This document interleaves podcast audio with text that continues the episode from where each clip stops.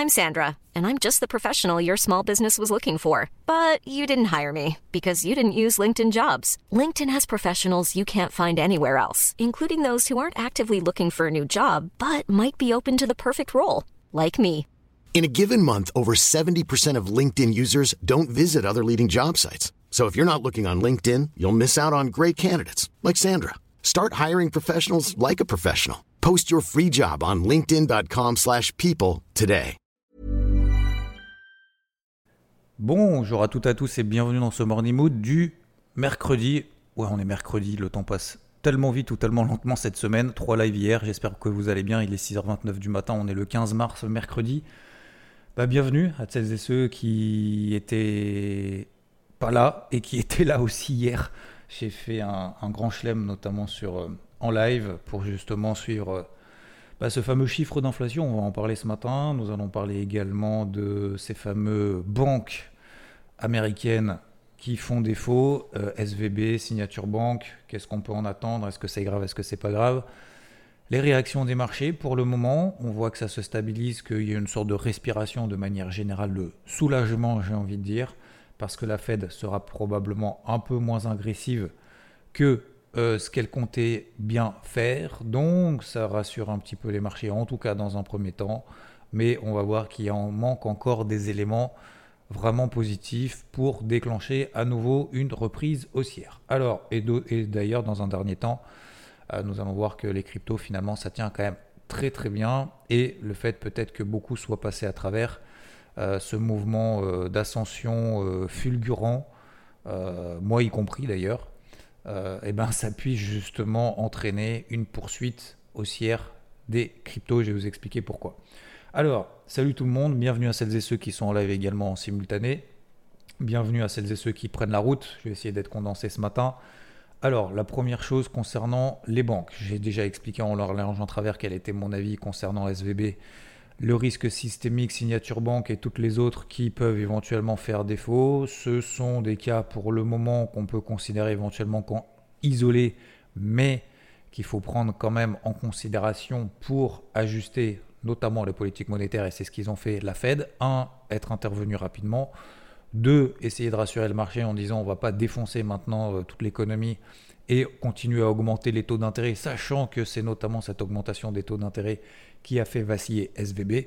Donc forcément, Jérôme Poel va être un petit peu plus souple. Et du coup, ça nous a entraîné une reconsidération quand même assez importante de ces futures hausses de taux, futures hausses des taux ou pas d'ailleurs qui aura lieu mercredi prochain. Donc dans une semaine, le 22 mars, nous allons avoir Jérôme Poel qui va statuer sur ces taux. Aujourd'hui, 80% du marché, un peu moins, estime qu'il y aura une seule hausse des taux, 25 points de base, contre plus de 50 points de base de hausse des taux pour 80% du marché estimé il y a une semaine. Bien évidemment, SVB a changé la donne et euh, ça devrait... Alors ça devrait à cause ou grâce, hein, bien évidemment, mais c'est plutôt à cause de SVB. Du coup, la Fed ne va pas pouvoir augmenter ses taux directeurs. Euh, a priori, en tout cas, faire une simple hausse des taux, c'est le maximum qu'elle puisse faire. On a même 20% du marché, 22% du marché qui estiment qu'il n'y aura absolument rien du tout. D'ailleurs, il y a certaines banques, je crois comme par exemple Wells Fargo, qui dit qu'elle euh, ne pourra pas monter ses taux, elle va rester comme ça, et ce sera très bien. Alors bien évidemment, hein, il y a une partie du marché qui estime qu'il n'y aura rien, d'autres euh, qui estiment qu'il y aura quelque chose. Mais ce qui est important aussi de voir, c'est que le fameux pivot de la Fed, estimé jusqu'à présent, enfin jusqu'à présent, jusqu'à il y a à peu près une semaine, euh, le pivot de la Fed, cette fameuse courbe de taux qui augmente, qui augmente, qui augmente, qui augmente, et du coup, bah, la Fed, à quel moment est-ce qu'elle va soulager l'économie, elle va arrêter cette hausse des taux pour lutter contre l'inflation. Donc ce fameux pivot, ce fameux pic, ce fameux point haut, ce fameux sommet, euh, et on appelle ça en fait dans le jargon le pivot de la Fed. Jusqu'à présent, c'était vraiment très très loin, au mois de mai 2024. Aujourd'hui, on est grosso modo autour du mois de septembre. Donc aujourd'hui, peut-être qu'on pourrait avoir effectivement à la fin de l'année euh, des taux qui vont monter jusqu'à peut-être 5% du coup mercredi prochain, puisqu'on est à 4,75, ok, donc ça s'appelle une simple hausse des taux, 25 points de base, et à partir, alors oui, pardon, je fais une petite parenthèse, hier matin le micro, euh, le son euh, du Morning Mood était complètement dégueu, et je m'en excuse infiniment, pardon, je viens d'y penser, Euh, il y avait un petit grésillement, donc je l'ai rebranché. A priori, c'est bon. J'ai refait des tests hier soir. J'espère que c'est bon ce matin. Veuillez m'en excuser pour hier matin. C'était absolument désagréable. J'en suis désolé pour vos oreilles. Bref, je reviens. Donc aujourd'hui, euh, concernant les taux, parenthèse fermée, concernant les taux, on devrait peut-être avoir donc des taux à 5% mercredi prochain, jusque à peu près grosso modo au mois de juillet. Et à partir du mois de septembre, le marché estime en majorité, aujourd'hui, je dis bien aujourd'hui parce que vous avez vu que ça peut changer d'un jour à l'autre, aujourd'hui, plus de 40% du marché estime que les taux ne seront plus à 5%, mais à 4,75. Donc, on commencera justement le cycle de baisse des taux. Donc, forcément, impact sur le marché, pour le moment, ça soulage, ça permet d'absorber un petit peu justement ces inquiétudes SVB, quand bien même SVB, a priori, je dis bien a priori, pour le moment, on ne peut pas parler de déclenchement de crise systémique, de crise du secteur bancaire, etc., etc. Quand bien même on va avoir certains comportements un peu de panique euh, de banques ou d'autres, et on va bien évidemment aux États-Unis, ils vont plutôt essayer de faire une régulation encore plus importante pour éviter que ce genre de choses se reproduisent, ou en tout cas qu'on ait l'information suffisamment en amont. Euh, en Europe, encore une fois, il n'y a pas pour le moment de risque à ce niveau-là, puisque la réglementation est ultra stricte, notamment sur ces banques à risque systémique qui sont dans toutes les branches économiques et qui, euh, si elles devaient faire faillite, là par contre, ce serait absolument plus la même. Donc aujourd'hui, les déposants, les dépôts, ceux qui ont déposé, les déposants qu'on appelle euh, auprès de la banque, notamment SVB, pour le moment sont sécurisés il y avait une espèce de garantie jusqu'à 150 000 dollars et on est allé bien au-delà pour éviter justement une sorte de panique. Mais surtout, en fait, c'est que vu que c'est le secteur techno qui est quand même largement impacté, euh, éviter justement que notamment le secteur techno soit directement impacté, euh, etc., Bref, euh, en tout cas, cette branche-là, ce secteur d'activité-là. Donc aujourd'hui, on est dans un espèce de, de, calme finalement qui est un peu revenu de manière générale, ce qui a permis hier, si on regarde sur le CAC, et sur le DAX, sur les indices européens qui avaient perdu quand même 3% lundi, euh, bah finalement, on en a repris quasiment 2, 1,81% sur le CAC, 1,81% sur le DAX. On a également les indices américains, on en a parlé hier soir, qui se sont apaisés. Comment est-ce qu'on peut voir ça au-delà du fait qu'ils aient rebondi? Il y a ce fameux indice de la peur, le fameux indice VIX. Le VIX qui finalement s'est quand même replié de 10% hier. On a eu un pic monumental euh, pendant 2-3 euh, jours. Et puis finalement, preuve que ça s'apaise un petit peu au niveau de la volatilité implicite des options du SP500. Je ne vais pas rentrer dans les détails ce matin. Mais globalement, on a euh, un apaisement temporaire ou pas. Alors après, bien évidemment, c'est à chacun de juger en disant c'est que le début, ah ben non, c'est sûr que il va rien se passer, etc. Ça après, c'est vous faites votre propre avis, bien évidemment. Je vous ai partagé le mien. J'estime qu'à l'heure d'aujourd'hui, il n'y a pas vraiment de risque majeur. Ça ne veut pas dire que les indices vont pas forcément baisser. Ça veut dire simplement, voilà. Ça, c'est l'aspect un peu macro. Maintenant, euh, concernant l'inflation. L'inflation, hier, on attendait un méga chiffre. C'est le chiffre d'inflation aux États-Unis pour le mois de février. Bonne nouvelle, ce chiffre d'inflation est ressorti conforme aux attentes. Pourquoi est-ce que c'est une bonne nouvelle? Parce que si l'inflation aux États-Unis donc on attendait 0,4%, plus 0,4% d'inflation au mois de février, ce qui nous donne sur 12 mois glissants une inflation aux États-Unis de 6%. Si on regarde cette inflation finalement depuis le mois de juillet 2022, on voit que cette inflation est passée de 8, 9,1%, euh, 9,1%, et puis progressivement ça descend, ça descend. C'est ce qu'on appelle la l'amorce de cette désinflation qui a commencé aux États-Unis. C'est clair et net. C'est ce qu'a dit Powell, c'est effectivement un fait. Est-ce que ça va suffisamment vite pour ne plus garder des taux d'intérêt aussi hauts? La réponse pour le moment est non.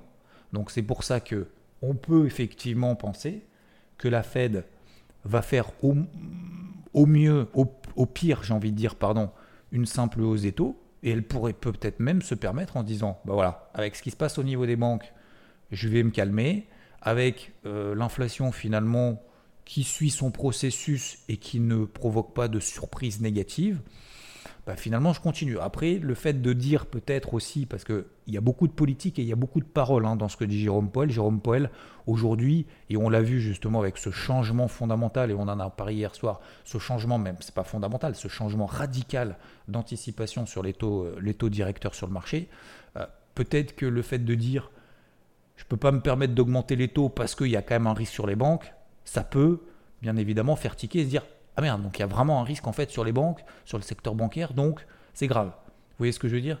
Donc voilà. Bon, bien évidemment, on verra ça, on en reparlera la semaine prochaine. Mais globalement, vous avez compris le principe, c'est que l'inflation qui était ressortie conforme aux attentes, ça, ça a permis de soulager les marchés globalement, laisser respirer. Ça aurait été mieux, bien évidemment, d'avoir une meilleure nouvelle, c'est-à-dire en gros que l'inflation ne ressorte pas à plus 0,4%, donc 6% sur 12 mois glissants, mais qu'elle ressorte plutôt à 0,02%. Là, ça aurait permis de rassurer. Et là, on aurait peut-être, on aurait eu bien évidemment beaucoup, sais pas peut-être, si on aurait eu bien évidemment beaucoup plus de facilité à franchir des résistances, comme on va le voir juste après. Donc aujourd'hui, on est dans une pause globale.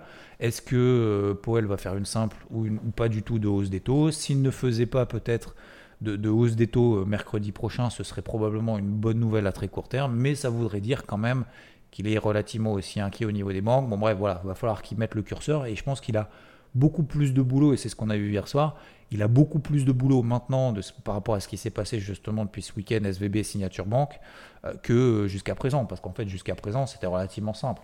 L'économie américaine était ultra solide. ok? Donc, il peut se permettre de remonter les taux. Il remonte les taux. L'inflation commence à baisser. Génial. C'est l'autoroute. C'est super facile. Et en plus, même lui est quand même relativement étonné qu'il n'y ait pas une, euh, économie américaine qui euh, qu'en fasse les frais. Il n'y a rien au niveau de l'emploi, au niveau de l'économique et tout, il se passe rien. Donc, voilà. Alors l'économie, c'est pas bien évidemment, on va se stabiliser, mais pour le moment, l'inflation est en train de baisser effectivement. Donc ça, c'est plutôt une bonne nouvelle. Voilà.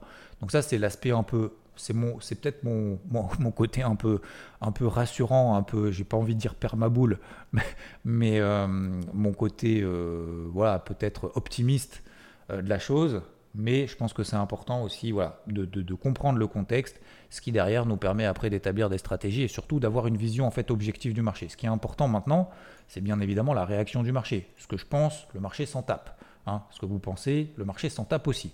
Donc, ce qui compte, c'est de savoir un petit peu où est-ce qu'on est, qu'est-ce qu'on fait sur les indices. Alors, les indices européens, ils ont quand même particulièrement bien réagi, relativement tôt.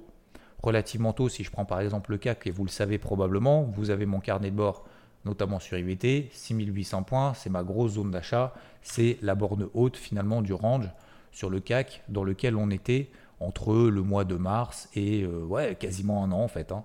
Quasiment pendant un an, on était dans cette espèce de range entre 6008 et 5008. On en est sorti par le haut et euh, derrière on a continué, on a fait des nouveaux records historiques sur euh, les 7400 sur le, sur le CAC. Et puis derrière, finalement, on a eu cette fameuse phase de consolidation de manière générale. Le DAX aussi, finalement, on a quand même bien tenu une première zone. Alors, c'est vraiment une toute première zone intermédiaire, les 14 900. C'était les plus bas de la fin de la, la, la, la fin du mois de janvier, on va dire. C'était également les plus hauts. C'était également les plus hauts du mois de mars 2022. Donc, on était quand même, même sur le DAX, sur une on est sur une première zone intermédiaire. C'est un petit repli, hein. c'est un tout petit repli quand même hein, par rapport à ce qu'on a, a progressé sur les marchés depuis le mois d'octobre 2022, notamment sur les marchés européens, qui ont pris 30% depuis leur plus bas.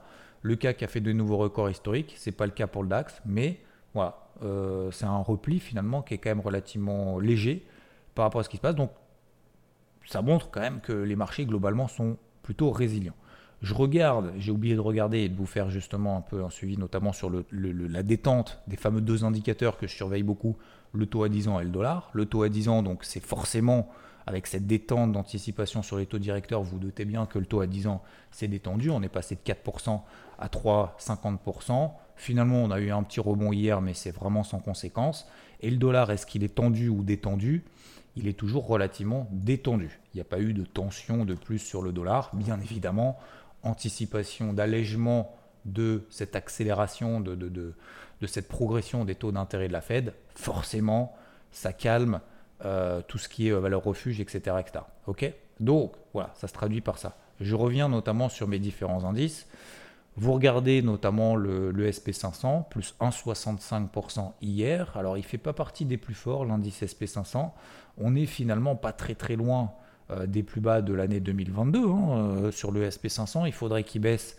Alors si on prend les cours par rapport à hier, par rapport à la clôture, il faudrait juste qu'il perde 6% pour être déjà sur les, plus bas de 2022. Donc on n'est pas non plus dans des tendances haussières très très fortes. euh, alors on n'est pas dans des tendances haussières d'ailleurs, tout simplement. Euh, vous regardez les moyennes mobiles à 20 jours, à 50 jours, finalement, on est en train d'osciller sur le SP500 depuis le mois de mai 2022, au-dessus de la tête 4003, sous les pieds 3600, on est grosso modo à 4000. on est entre 3009 et 4000. Donc on est pile poil au milieu. C'est pour ça que moi j'ai privilégié en fait des ventes, encore une fois, sur les indices américains, et je vous ai repris cet exemple, mais c'est vrai, hein, on prenait les indices les plus faibles, vous tapez sur le plus faible, et quand vous tapez sur le plus faible, je suis désolé, mais vous avez plus de chances de, gagner que de taper sur le plus fort. Vous utilisez cette image-là, et ça, et ça sera, euh, ça permettra peut-être à un moment donné de se dire est-ce que, est-ce que faut acheter celui qui baisse le plus pendant un moment, ou est-ce que c'est l'inverse? Est-ce qu'il faut plutôt vendre celui qui baisse le plus? Est-ce qu'il y a plus de chances de réussite que l'inverse? Vous imaginez ça. Est-ce que c'est plus facile de, taper sur le plus faible ou pas? Euh, Donc voilà, donc le SP500, pour le moment, je laisse un petit peu de côté, même si euh, on a eu une belle tenue hier. Moi, je continue à me concentrer en fait. Alors, je vais prendre le Nasdaq d'abord. Euh, alors, le Nasdaq, bah, forcément, quand vous avez non un secteur SVB qui est un petit peu plus touché, notamment justement par cette banque, a un petit peu plus de mal. Alors, hier, ça l'a pas empêché le Nasdaq de prendre plus 2,3% mais on voit que le Nasdaq a aussi énormément de mal, puisque on voit euh, le Nasdaq qui doit encore prendre par rapport au cours actuel, après la hausse de 2,5%, quasiment 40% de hausse pour être sur ses records historiques. Et à l'inverse, comme sur les SP500, il faudrait qu'il perde 12% pour être sur ses plus bas de l'année 2022. Donc aujourd'hui sur le Nasdaq, on a eu une tentative d'extraction par le haut d'un range dans lequel on était depuis aller à la louche 4-5 mois on en est sorti par le haut très rapidement et puis finalement on l'a réintégré. Donc qu'est-ce que ça veut dire? Ça veut dire que pour le moment il n'y a pas de reprise de tendance haussière daily. Et si on prend l'indice de Jones, c'est exactement la même chose. On a une grosse forte dégradation sur les 32 500 points. Vous vous souvenez ces fameux 32 500 points? On en avait parlé justement la semaine dernière. C'était quoi? C'était le fait que si on arrivait à repasser en dessous de la bougie haussière qu'on avait connue il y a une semaine et demie, vous vous souvenez, du jeudi, si on passait sous les 32 009, alors on pètera le support. C'est exactement ce qui a lieu et c'est pour ça que j'avais abaissé mon objectif sur les 32 100 points sur le Dow Jones. Maintenant, pareil, sur le Dow Jones, il y a quand même une certaine accalmie qui est en train d'arriver. Accalmie, attention, ça ne veut pas dire reprise euh, haussière, etc., etc. Ça veut dire simplement quoi? Ça veut dire qu'on est revenu sur des niveaux clés, vous pouvez tracer des obliques, etc. Si vous êtes sur Twitch, ici en live, vous la, vous la verrez. Si vous êtes sur IVT, je vous l'ai déjà partagé depuis deux jours. Euh, on est sur des niveaux clés qui tiennent pour le moment, mais il n'y a pas de relance non plus. Ce qui est intéressant aussi de voir, c'est sur des unités temps plus courtes. Si on se place sur de l'horaire, je vous ai donné les seuils de polarité, je vous redonne les seuils de polarité aujourd'hui. C'est que on a réussi à réintégrer finalement la borne basse dans range, c'était lundi, les fameux 31 800. Pour moi, c'était un seuil de polarité à court terme. Euh, seuil de polarité à court terme, ça veut dire quoi? Ça veut dire que si on repasse au-dessus de cette zone, j'abandonne ma casquette rouge, je prends une casquette verte. On a eu ce premier élément positif. Ça, c'est un premier élément positif. Deuxième élément positif, c'est que cette zone des 31 800, elle tient à tient. Je vous ai partagé hier sur IVT par notification, alors que j'étais avant justement d'entrer en live et de faire le live du mardi soir, si on revient sur les 31 800, donc j'enclenche depuis ma casquette verte, donc là pour le moment je ne fais que des achats sur le, sur Dow Jones. Tant qu'on tient les 31 800, je cherche, je change de polarité, je change de casquette, je, je cherche plutôt des achats. Pourquoi? Parce qu'on est revenu en délit sur un niveau majeur. J'ai oublié aussi de vous parler très rapidement. Ce niveau des 31 700, le niveau qu'on est en train de tester sur le Dow Jones, c'est pas un niveau qui sort du chapeau. Hein. Vous allez me dire, tu traces une oblique et tout, euh, t'es bien gentil mon coco, mais tes obliques, ça sert à rien. bah, prenez un retracement. Retracement, à votre avis, comme par hasard, c'est un retracement de combien Cette zone qu'on est en train de tester sur le Dow Jones? Comme par hasard, c'est un retracement de 50% de toute cette vague de hausse qu'on a connue depuis le mois de septembre. Et vous savez que les niveaux de retracement de 50%, 50%, j'adore ça. Donc oui, effectivement, euh, on est sur, euh, sur l'indice Dow Jones sur un niveau clé daily. C'est pas parce qu'on est sur un niveau clé daily que forcément ça va réagir et que forcément ça va monter derrière.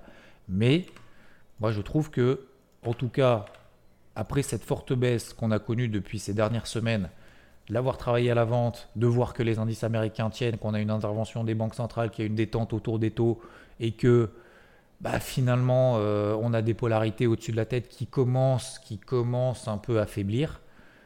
Bah ouais, je me suis dit pourquoi pas. Donc je me fais confiance pour le moment.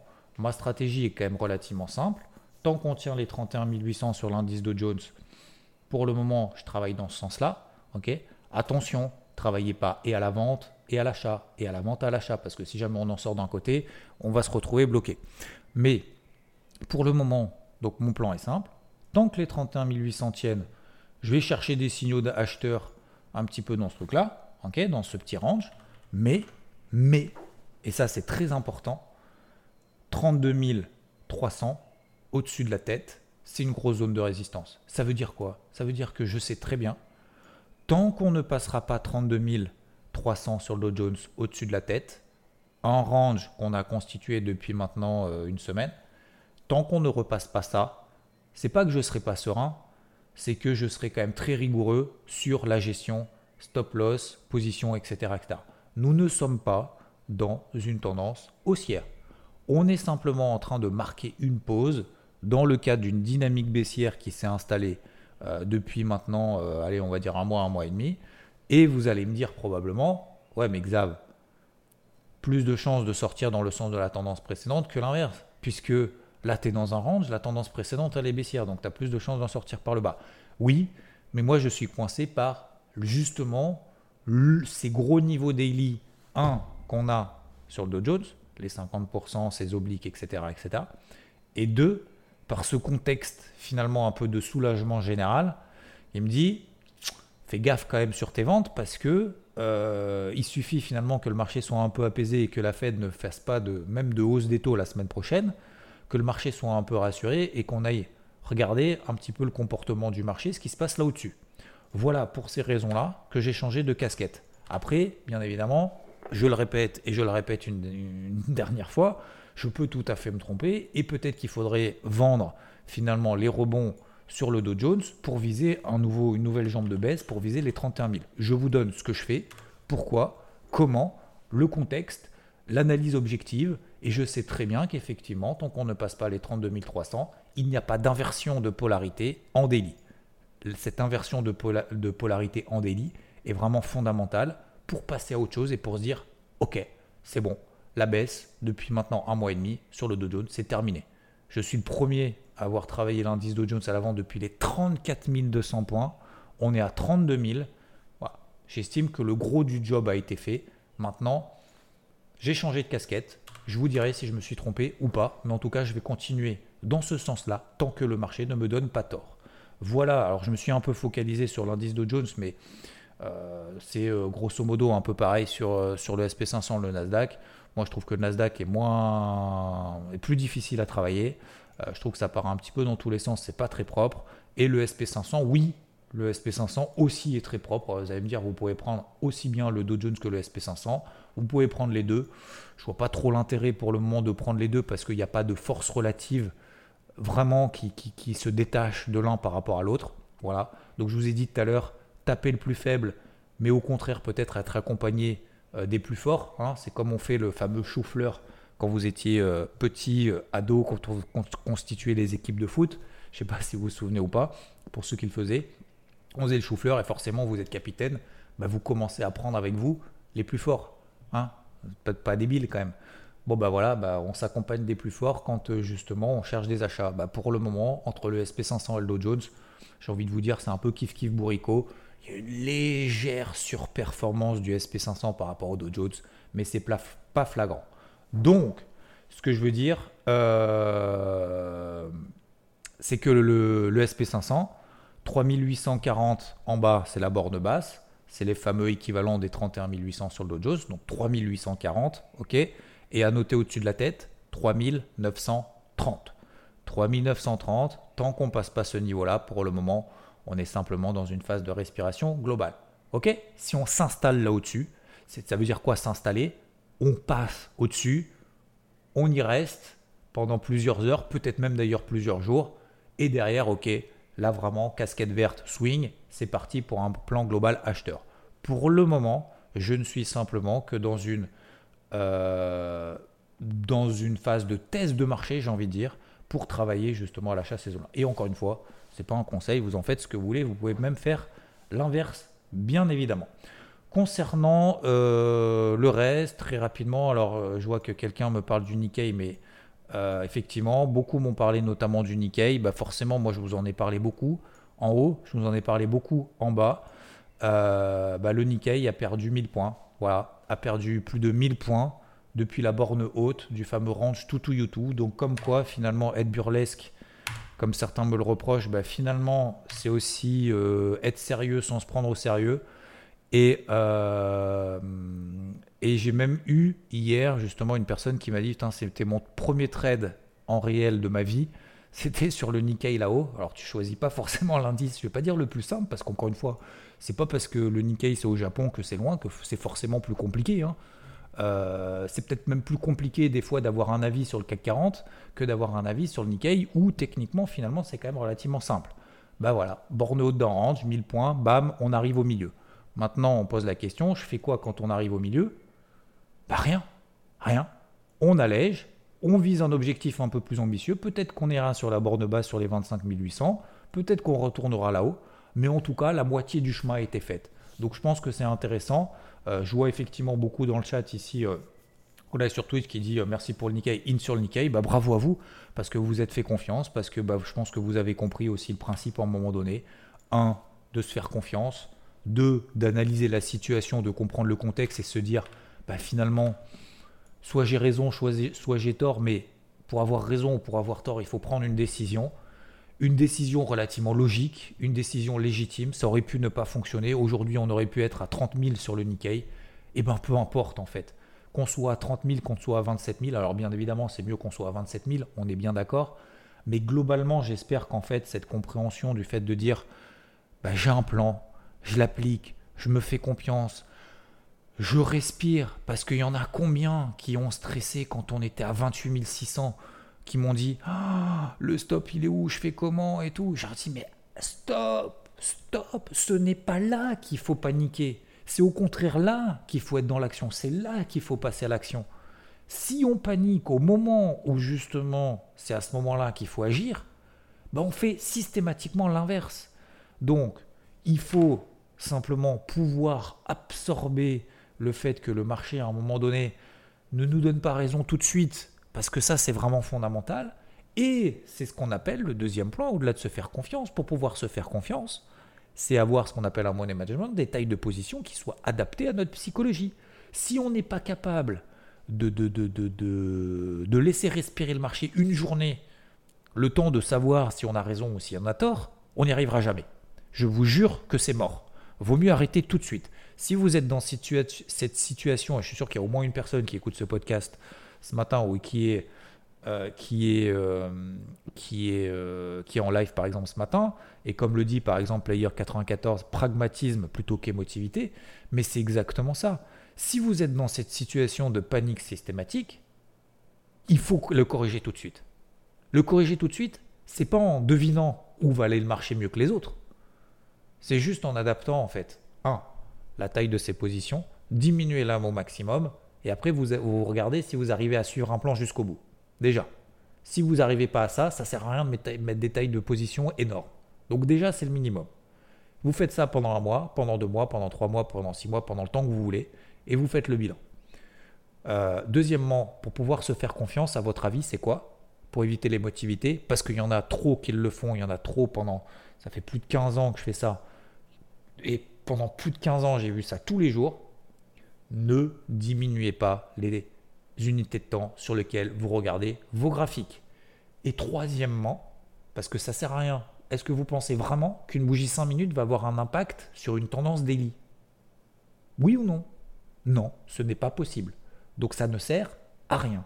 Vous prenez des décisions en daily, comme par exemple ici sur le Nikkei, vous restez sur du temps daily.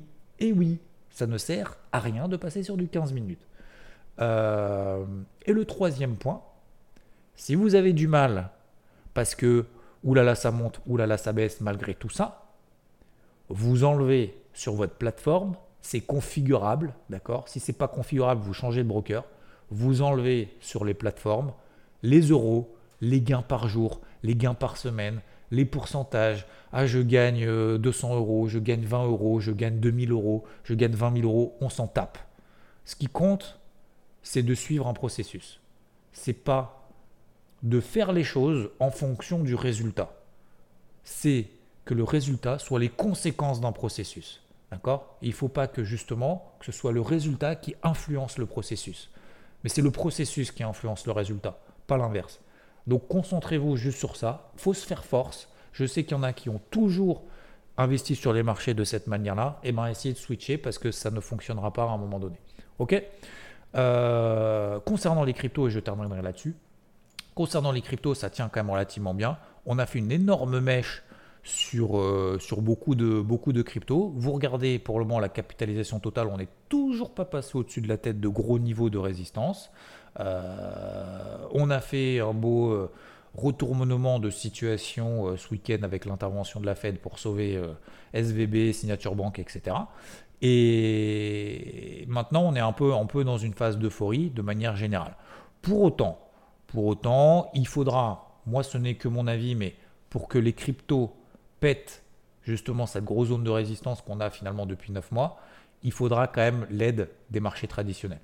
Si les marchés traditionnels sont là, euh, ouais, non, mais en fait c'est bien, on va arrêter l'hémorragie, mais en même temps on va pas se redresser, je vois mal comment les cryptos globalement peuvent encore euh, nous coller finalement, en tout cas repartir en mode bull run sans les marchés traditionnels. Alors, vous allez me dire, ouais, mais tu positif sur les marchés tradis, en tout cas là, à très court terme, pas pour le moment dans une tendance daily, mais à très court terme.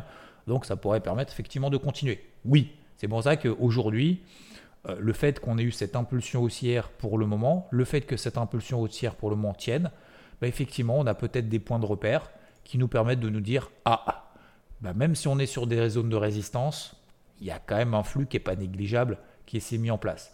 Donc aujourd'hui, c'est un peu la double confrontation, c'est un peu le, dilemme de se dire je paye là, cette résistance va péter, c'est parti, c'est la fête. Euh, il n'y a aucune certitude. Et de se dire ah, maintenant le timing, euh, bah, c'est mort. 1400 hein. euh, dollars par exemple sur l'Ether, je comprends pas pourquoi j'y suis pas allé. Est-ce que vous avez plus confiance à 1700 A priori, il n'y a quand même pas grand chose qui a changé hein, depuis. Hein. Là, on est simplement dans l'aspect purement technique. Donc, ce que je veux dire par là, c'est que plutôt que de pleurer et de se dire merde, j'ai loupé le mouvement, j'en fais partie aussi. Toute cette hausse, je ne l'ai pas prise. Toute cette hausse là qu'on a eue pendant trois jours, je resté un peu spectateur parce que j'étais déjà un concentré ailleurs, puis c'était tellement violent.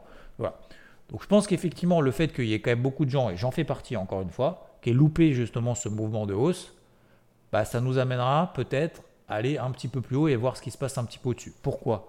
Parce que bah, forcément, si on n'est pas acheteur, ça tend on est des acheteurs potentiels si on ne l'est pas déjà, parce que si on est déjà acheteur, on est plutôt des vendeurs potentiels.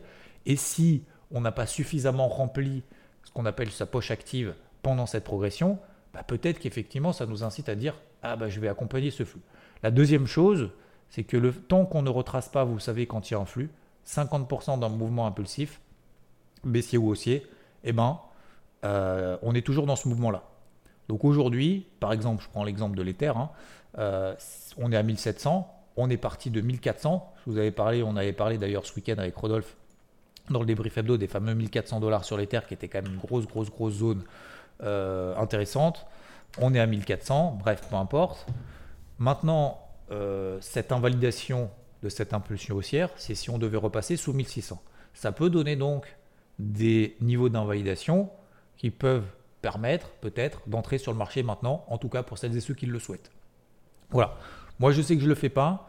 Euh, moi, je sais que je le fais pas aujourd'hui. Je suis passé un peu à trave. J'ai pas envie de tomber dans le, dans le piège. C'est pas forcément un piège, encore une fois. On peut, on peut aller voir ce qui se passe au-dessus.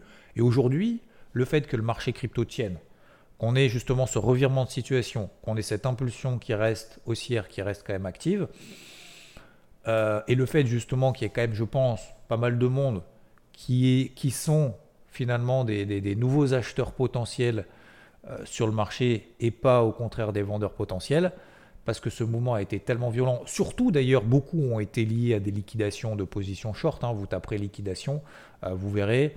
il y a quand même eu beaucoup de liquidations short sur, sur le marché pendant cette progression, ce qui est tout à fait légitime, même si moi je supporte plus c'est justement ces notions de liquidation qu'on a partout. Mais vous regardez au niveau des liquidations, euh, on a eu pendant euh, trois jours euh, sur les positions short 150 millions de dollars une journée, 177 millions de dollars de positions short. Hein. Je parle que de positions short. 177 hein. millions. hier, on a eu encore 180 millions de dollars 180 euh, millions de dollars de, positions short liquidées. Arrêtez d'utiliser l'effet de levier, putain. En plus, pour shorter un marché crypto qui peut prendre 40% comme ça du jour au lendemain. Eh bien, bien fait. Voilà, j'ai envie de dire bien fait. Franchement, faut arrêter ces, effets de levier sur les cryptos. Tant qu'il y aura de l'effet de levier, malheureusement, et je suis désolé de vous dire ça, mais et, ce que j'ai dit finalement dimanche en disant franchement, c'est en train de se dégrader, euh, le marché est creux et tout, je le pense, même après ce mouvement-là, je le pense. Parce que faire des mouvements comme ça aussi violents de plus 40, moins 40, divisé par 2, fois 2 et tout, franchement c'est fatigant. Positivement ou négativement, hein, je vous le dis. 2021, hein.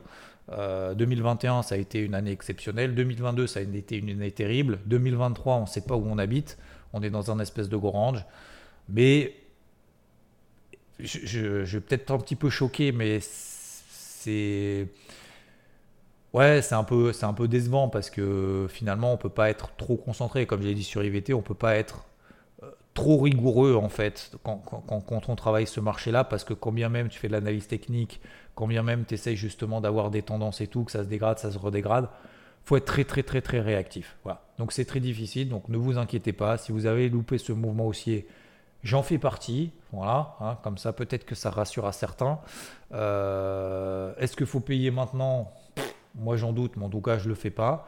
Est-ce qu'on peut quand même le faire parce que ben, finalement, est-ce que l'Ether peut aller à 2000 dollars si c'est la question que vous posez? Oui, il peut y aller tant qu'on ne repasse pas en dessous des 1600 dollars sur l'Ether. Voilà. Et vous reportez ça après sur l'ensemble des cryptos. C'est tout pour moi ce matin. Bon, je voulais synthétiser, faire plus court. C'est encore 36 minutes de morning mood. Je vous souhaite une bonne route. Je vous souhaite un bon trajet. Je vous souhaite une bonne course pour celles et ceux qui y sont. Merci encore, vous avez dépassé les 1505 étoiles sur Spotify. N'hésitez pas à aller faire un petit tour sur Apple Podcast pour celles et ceux qui ont un, iPhone. Euh, notez 5 étoiles si vous avez le temps, ça me ferait vraiment plaisir. Je vous souhaite une très très belle journée et euh, bah, on se retrouve euh, très vite.